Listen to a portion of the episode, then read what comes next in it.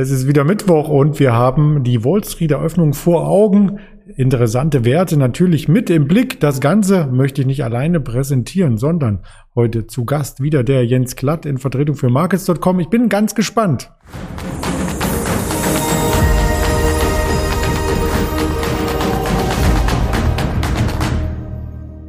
Hallo Andreas, ich freue mich riesig hier sein zu dürfen und äh, bin mal gespannt. Die Earnings Season geht ja jetzt dann in den Quartalschluss hinein doch deutlich dem Ende zu. In einem Monat von jetzt, da freue ich mich besonders drauf, denn dann haben wir wieder richtig Action, dann kommen wir auch richtig zu Sway Stocks. Und ich glaube, äh, ja, heute, das wird ein bisschen, das wird eher eine dünne Angelegenheit, wobei Micron ja gestern Earnings vorgelegt hat und Micron könnte ja durchaus wiederum heiß sein aussehen von der Semiconductor Shortage, von der wir gehört haben und den jüngsten Meldungen aus China wiederum übers Wochenende und dergleichen. Ähm, ja, haben lower geguided, das kann ich schon mal vorwegnehmen. Mal gucken, was da, was da jetzt dann äh, in den folgenden Minuten sich, sich noch ergibt in der Vorbörse. Ich werde es gleich mal übersetzen, auch für alle Teilnehmer, die den Podcast äh, lesen oder hören und mitlesen, die Untertitel. Also es geht um Quartalzahlen, die Earnings, die bald wieder anstehen. Und wir werden an der Wall Street uns die Chipwerte anschauen, weil nämlich der Neste gestern auch durch die Chipwerte erheblich unter Druck geraten ist. Der hat das Vorwochentief sogar gebrochen, also charttechnisch eine Situation, äh, wo man aufpassen sollte, wo es auch größere Abschläge geben könnte wo wir vielleicht sogar die 200-Tage-Linie ansteuern. Aber nicht nur Micron Technologies schauen wir uns an, sondern auch damit einhergehend äh, verwandte Titel aus dem Sektor, vielleicht mal eine deutsche Infineon, vielleicht aber auch Apple, die darunter leiden. Lass uns loslegen, Jens. Ja, auf geht's. Warte mal, ich mache hier du hast mir gerade noch so ein Stichwort gegeben, Infineon. Ich bin ja sehr auf die US-Märkte fokussiert, deswegen habe ich die mhm. Infineon gar nicht auf, aber die habe ich jetzt gerade eben, habe ich sie mir hier mal reingeholt. So, aber einmal einen Moment. Ich teile einmal hier meinen Bildschirm. Zack. Für den Disclaimer nehme ich an. Ganz ja. genau, ja. Also, who's hot, who's not. Ähm, wie du schon gesagt hast, das Ganze, das läuft hier unter der ähm, Flagge von Markets. Markets.com ist ein voll regulierter Broker. Infolgedessen habe ich hier auch einen entsprechenden Risikohinweis vorbereitet.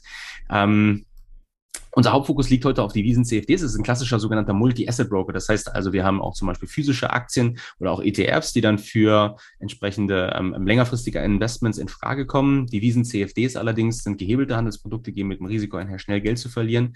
Und ähm, ausgehend hiervon muss man sich aus, von seinem persönlichen Risikoprofil, welches man natürlich bekannt, mit dem man sich vertraut machen sollte, bevor man mit dem Handel beginnt, die Frage stellen, ob man sich für den Handel eignet. Vollständiger Risikohinweis, markets.com slash de, dort auch alles weitere über die Produktpalette und dergleichen. Und ähm, ja, weswegen wir hier ganz besonders heute auf CFDs blicken, obwohl wir eigentlich Einzeltitel ähm, zum Thema haben, besonders im Hinblick eben auch entsprechend, Moment, ich mache die mal klar klein. So, da ist nämlich die, die Handelsplattform, die ähm, Markets X Handelsplattform. Ähm, und zwar ist es so in diesem Zusammenhang, dass wir ähm, mit CFDs auch die Möglichkeit haben, unproblematisch als Privatanleger, die wir ja alle sind, ähm, entsprechend eben den Markt eben auch short zu traden, ohne große Umschweife. Und ja, das, deswegen ist das eben durchaus ein äh, ziemlich, ziemlich interessantes Produkt. Wie gesagt, alles weitere auf der, auf der Webseite von, von Markets. Ähm, ich habe hier jetzt mal spaßhalber Folgendes gemacht. Ich habe mal ähm, auf dein Stichwort Nasdaq, habe ich einfach mal den auch aufgemacht und werde auch mal hier unten ganz kurz Folgendes machen, nämlich ich werde die 200-Tage-Linie mal hier reinlegen. Also gleitender Durchschnitt. Da wirst du erstaunt sein, wie lange wir nicht mehr an der 200-Tage-Linie waren. Auch das ist rekordverdächtig. Ihr müsst ja einmal verschiedenste Datenbanken bemühen, ob es überhaupt schon mal so eine starke Bullenphase gegeben hat. Ähm, Ha. Da musst du jetzt mich äh, aufklären. Ist das, das ist die, warte mal, das, das ist der Simple Moving Average? Ja, also genau. 200, genau. Nur ja, der ja, Moving ja. Average, nicht der Simple Moving, also äh, nur MA. Und der ist das letzte Mal überschritten worden im April 2020 aber. Und seitdem geht der Nasdaq nur in eine Richtung, nach oben.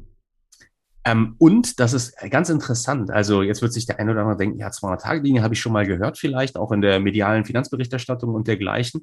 Ähm, ich glaube, das ist so eine, ähm, das ist eine echt gute, auch für länger, ganz besonders längerfristig orientierte Trader, die sich die Frage stellen, wann dreht sich denn ein Trend um? Ähm, ich kann mich dran erinnern, dass ich das erste Mal ganz zu Beginn meiner, meiner Trading-Karriere über die 200-Tage-Linie gestolpert bin, innerhalb eines Interviews von einem der Market Wizards, der Magier der Märkte, nämlich Paul Tudor Jones, der unter anderem also begann wirklich ähm, ähm, Schlagzeilen zu machen, in Anführungsstrichen 1987, da hat er im übertragenen Sinne den äh, Bruch, äh, nicht den Bruch, den ähm, Crash, den ähm, Oktober-Crash damals im Anführungsstrichen vorhergesagt. Das ging von einer technischen Konstellation. Ob das jetzt wirklich so vorhergesagt war oder nicht, hat sich in der Zwischenzeit auf jeden Fall als einer der, schon vorher eigentlich, als einer der, der absoluten Top-Trader rund um den Globus ähm, ähm etabliert, ist ein absoluter ja, Topmann einfach. Also dem, wenn der was sagt, dann sollte man dem zuhören. So, und der sagte in diesem Interview mit Jack Schwager damals, ähm, dass er die 200-Tage-Linie als langfristige Trendlinie wirklich auch in Betracht zieht und dass die auch eine hohe Brisanz unter institutionellen Marktteilnehmern hat. Also auch wenn man jetzt das beispielsweise, weiß nicht, mal Handelsblatt liest oder dergleichen, der Markt läuft die 200-Tage-Linie an, ähm, da sollte man das nicht einfach nur so, naja gut, die wissen sonst nicht, was sie schreiben wollen, die wollen ja irgendwie die Seite voll bekommen, sollte man das nicht so abstempeln, sondern ähm, das ist wirklich eine ziemlich brisante Linie, ausgehend von welcher auch tatsächlich mit Unterschreiten dann sich eine eine deutliche Trendkorrektur, äh, Trend, Trendbruch abzeichnet. Einfach deswegen, weil dann Großinstitutionelle beginnen, ihre Exposure in Anführungsstrichen, in dem Fall dann bezogen auf den Nasdaq in Tech-Titeln beispielsweise zu reduzieren. Wozu sie ja wiederum, ehrlich gesprochen, beginnen eventuell mehr und mehr äh, Gründe zu bekommen, weil wir haben ja gestern gesehen, dass die Zinsen, zehnjährige US-Zinsen, deutlich über 1,5 Prozent gelaufen sind. Ähm, und ich hatte, das habe ich heute Morgen schon im, im Morning Meeting auch so gesagt gehabt, man könnte jetzt wahrscheinlich sagen, naja, das hat ja damit zu tun, die Fed hat letzte Woche sich ja relativ restriktiv in Anführungsstrichen so vielleicht irgendwie geäußert. Taper hatte man erwartet, Tightening, also das heißt Zinsanhebungen waren jetzt überraschenderweise ein Thema, die wurden vorher nicht so gespielt. Ähm, ich glaube allerdings, allerdings, dass das nichts damit zu tun hat. Also auch wenn das jetzt irgendwie zeitlich zusammenfällt, ich glaube, dass der Hauptgrund wirklich ist ähm, Inflationssorgen, die einfach beginnen massiv anzuziehen. Ich meine, das können wir überall sehen. Wir haben jetzt diese Entwicklungen hier gesehen in äh, Großbritannien übers Wochenende mit den Benzin. Ähm, so nenne ich sie einfach mal, wo die Leute schlangenweise an den Tankstellen gestanden haben, um eben ähm, Vorrat zu bunkern durch die ähm, ähm, entsprechende auch kann man es Trucker Shortage nennen? Darf man das so nennen? Also das heißt, dass nicht genügend Trucker vorhanden sind? Also 100.000, um mal eine Zahl in den äh, Raum zu stellen. 100.000 Lastwagen, Lkw-Fahrer, Truckerfahrer oder Fahrerinnen, muss man ja auch schön gendern. Äh, ich glaub, das heißt Fahrende. Das heißt fahren. Die, die den fahren. Trucker fahrende Person, genau. die fehlen einfach. Und da gibt es äh, Engpässe. Äh, Tankstellen äh, müssen schließen. Andere haben enorme Staus vor sich. Menschen rasten teilweise aus. Da habe ich in den Nachrichtenbildern gesehen, wo sie sich geprügelt haben um den Platz an der Zapfsäule. Ja. Wahnsinn. Also vielleicht haben wir dieselben Nachrichten gesehen. Also da werden vor allem im Niedriglohnsektor seit dem Brexit hier ähm, andere Töne angeklungen. Und ja, wie du sagtest, das ist Inflation. Aber Jerome Paul, wenn ich dir da mal ins Wort fallen darf, ähm, der hat ja am Anfang gesagt, in den letzten Monaten ist er ein bisschen davon abgewichen, dass die Inflation ein kurzfristiges Phänomen ist. Und nun meint er, oh, hält wohl länger an als erwartet. Also auch ein Notenbanker kann sich irren. Ich bin mir noch nicht so sicher, ob das wirklich ein Eingeständnis war, dass er sich geirrt hatte. Ich, wir, wir kriegen ja auch ähnliche Töne, glaube ich, von Frau Lagarde, jetzt von der EZB. Ich meine, wie willst du es noch anders argumentieren? Jetzt auch, was wir zum Beispiel in äh, Natural Gas sehen, also der Gaspreis, der hat sich, glaube ich, innerhalb der letzten also seit den Corona-Tiefs, glaube ich, vervierfacht. Also wir sind jetzt bei ähm, über sechs Dollar, glaube ich, notieren wir, Pi mal Daumen. Das sind nicht die höchsten Niveaus. Also wir haben in, in Netgas schon früher mal diese, diese Niveaus angelaufen. Wir sind auch schon höher notiert worden. Aber im Gesamtkontext, also wenn wir uns jetzt halt diese, diese Supply Chain Issues oder äh, Interruptions, also diese Unterbrechung der Lieferketten und dergleichen, ähm, dann auch, wie gesagt, den, die, die, die Transportwege, die geopolitischen Spannungen. Wir haben in dem Zusammenhang ja ähm, Russland beispielsweise, Nord Stream 2 ist ja auch immer mal hoch und runter gespielt worden.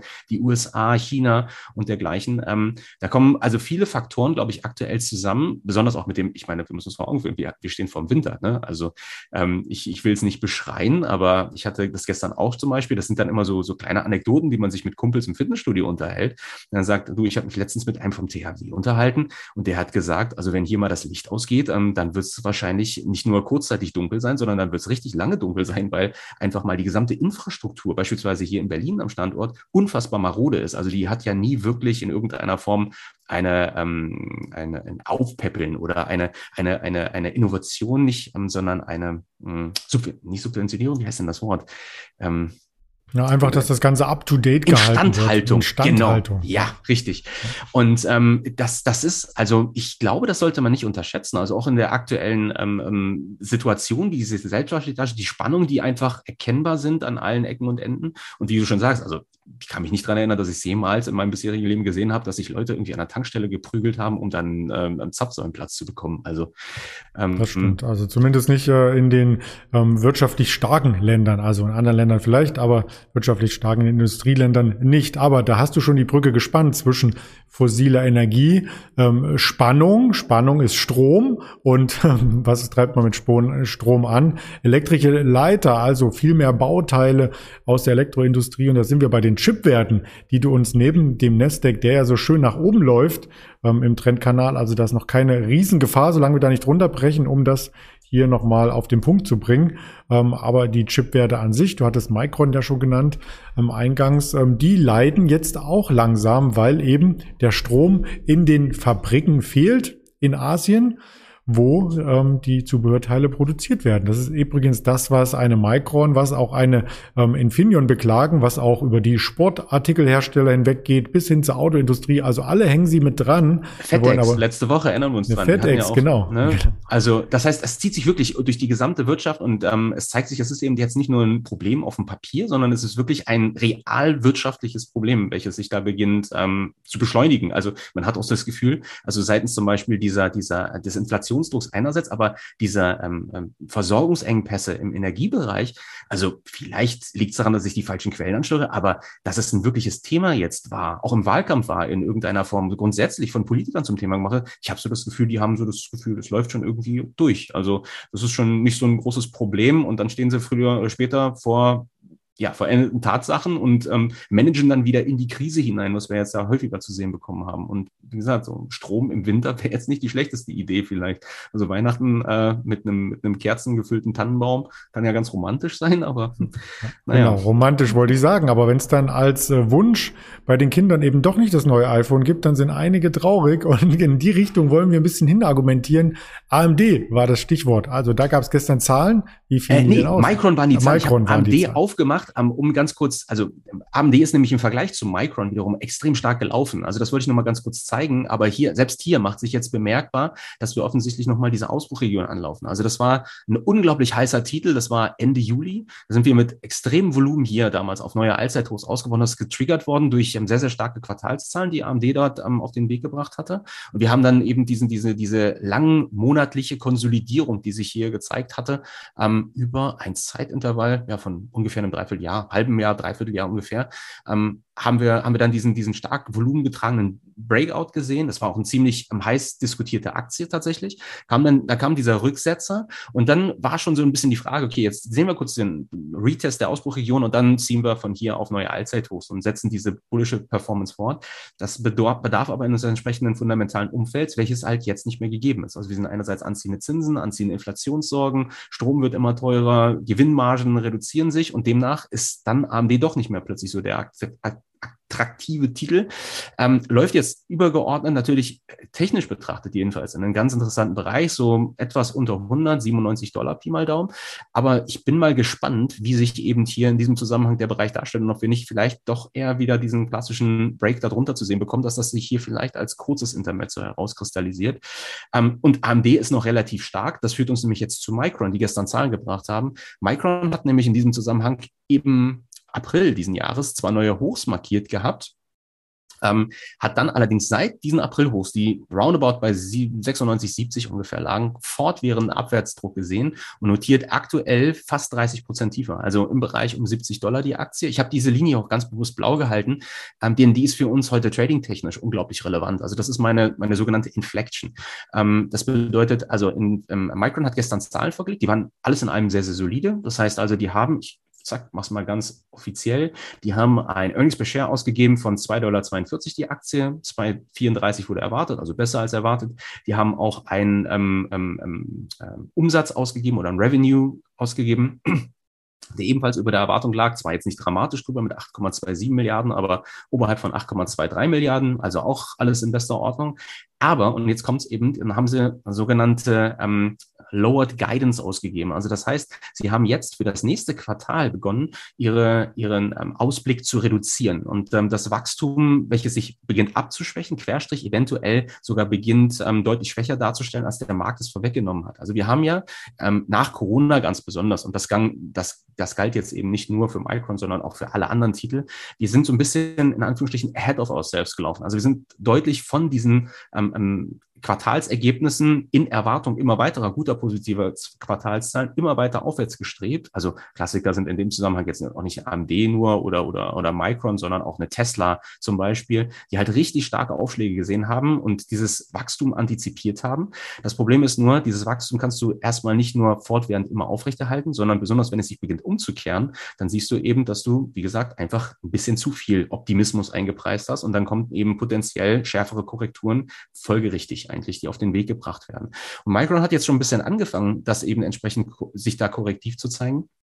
Und besonders, wenn wir heute dann jetzt eben unter das 70er-Level laufen sollten, also das heißt, die 70 nicht halten könnten im Intraday-Handel, beziehungsweise unter diesem Niveau schließen. Wir sehen übrigens jetzt schon, hier ist die Vorbörse nicht abgezeichnet, aber ich habe die Aktie hier mal ähm, in, in meinem Chart vorbereitet. Also da kann man sehen, das ist so die, in Anführungsstrichen, Inflection für den Tag. Das ist so dieser Bereich, 70 Dollar, Pi mal Daumen.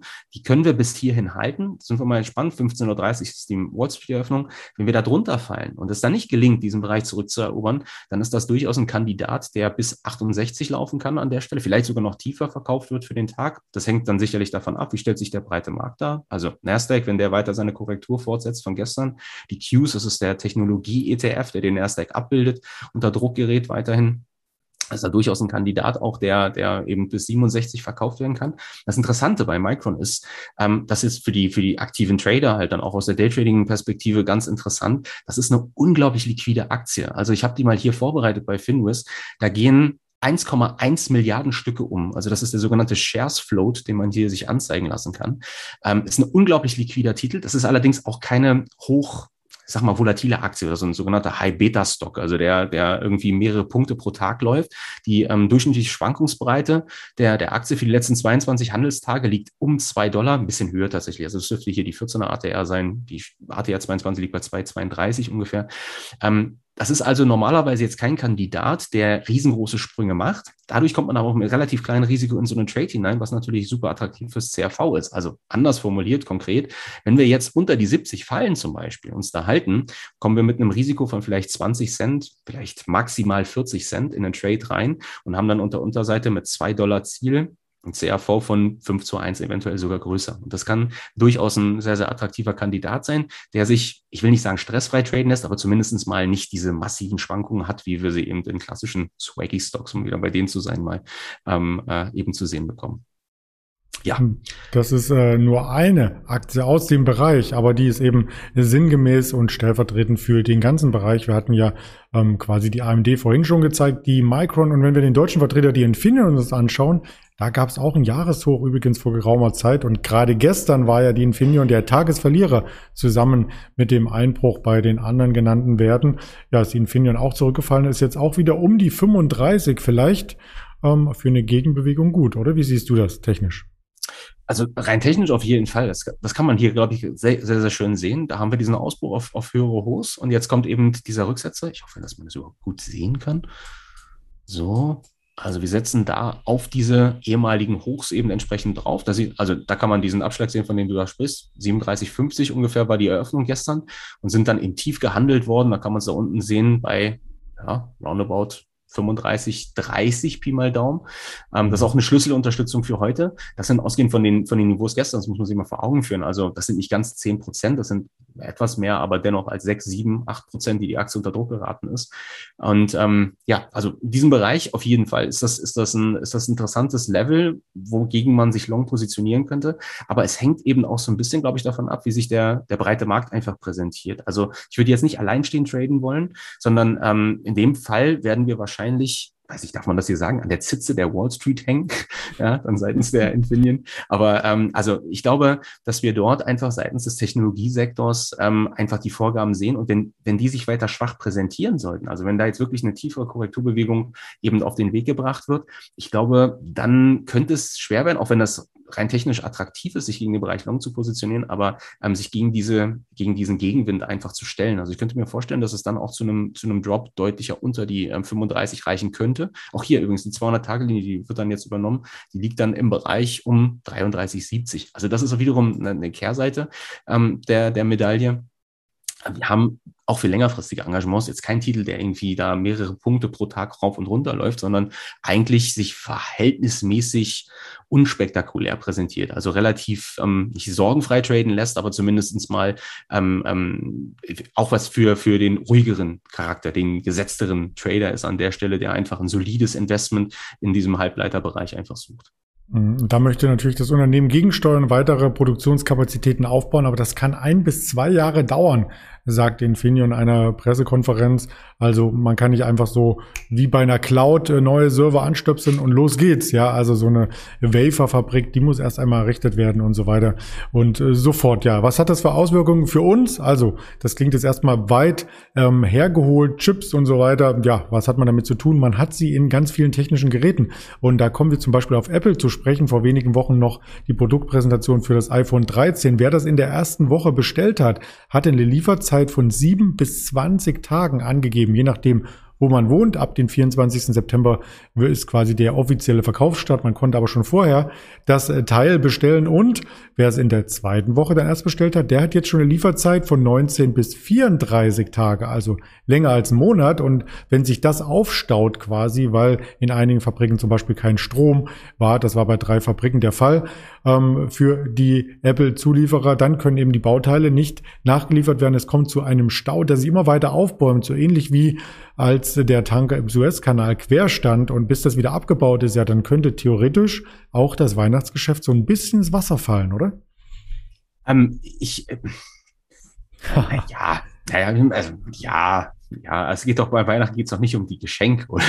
Nein, aber ich meine, wer äh, kurz vor Weihnachten bestellt, und das ist ja der Klassiker, dass man eine Woche vorher überlegt, was könnte man denn schenken und dann hektisch vielleicht bei Amazon oder bei einem anderen Versandhaus etwas bestellt und dann gibt's die Ware eben nicht mehr. Also du hast ja neulich auch gefragt wegen einer äh, Playstation, oder?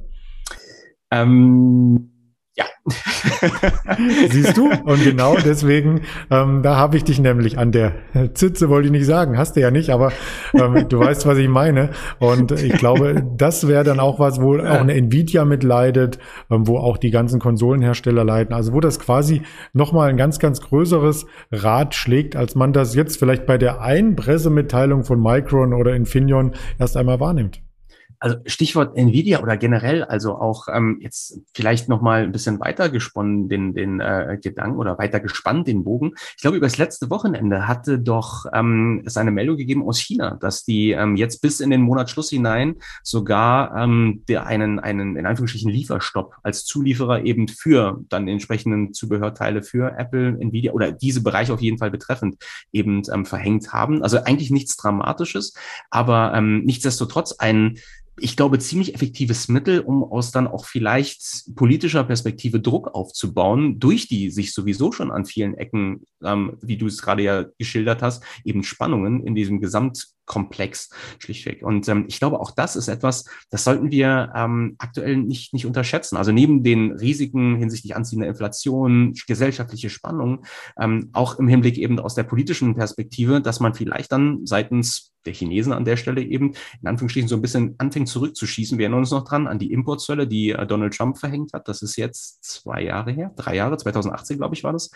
ähm, wodurch ja einiges an Volatilität in den Markt gekommen ist und überraschenderweise es sind die ja nicht wirklich zurückgenommen worden seitens der beiden Administration. Das war ja durchaus so ein Gedanke, ähm, der sich ja auch lange Zeit gehalten hatte. Das ist jetzt ein, anderthalb Jahre ebenfalls her, rund um Corona, Stichwort Wahlkampf und dergleichen. Da kam so ein bisschen die Hoffnung ja auf, dass eben in Verbindung mit ähm, der Biden Administration dann sich Entspannungen hier in diesem Konflikt zwischen den USA und China herauskristallisieren, die sich, glaube ich, eher ins Gegenteil ähm, ähm, verkehrt haben. Also Stichwort, ähm, ähm, wo kommt eigentlich dieses, dieses ähm, Coronavirus her und die ähm, entsprechenden Nachforschungen und so weiter. Und jetzt ähm, macht sich das dann auch an anderen Stellen irgendwie, zumindest gefühlt für mich, also ich will das jetzt gar nicht mal überbewerten, aber nichtsdestotrotz irgendwie bemerkbar, dass da, dass da mhm. ähm, ähm, ähm, etwas schwelt, was vielleicht früher oder später dann uns sich plötzlich als potenzieller Katalysator für einen schärferen Push auf der Unterseite eben herauskristallisieren könnte. Das stimmt, aber was ich vom Wochenende mitgenommen hatte, das war eher die Richtung Strom abschalten, weil ähm, es müssen ja auch Klimabedingungen oder Klimaverträge, Klimakennzahlen erreicht werden. Und in China gibt es nochmal über 1000 Kohlekraftwerke und dann wird einfach quasi Strom gespart, um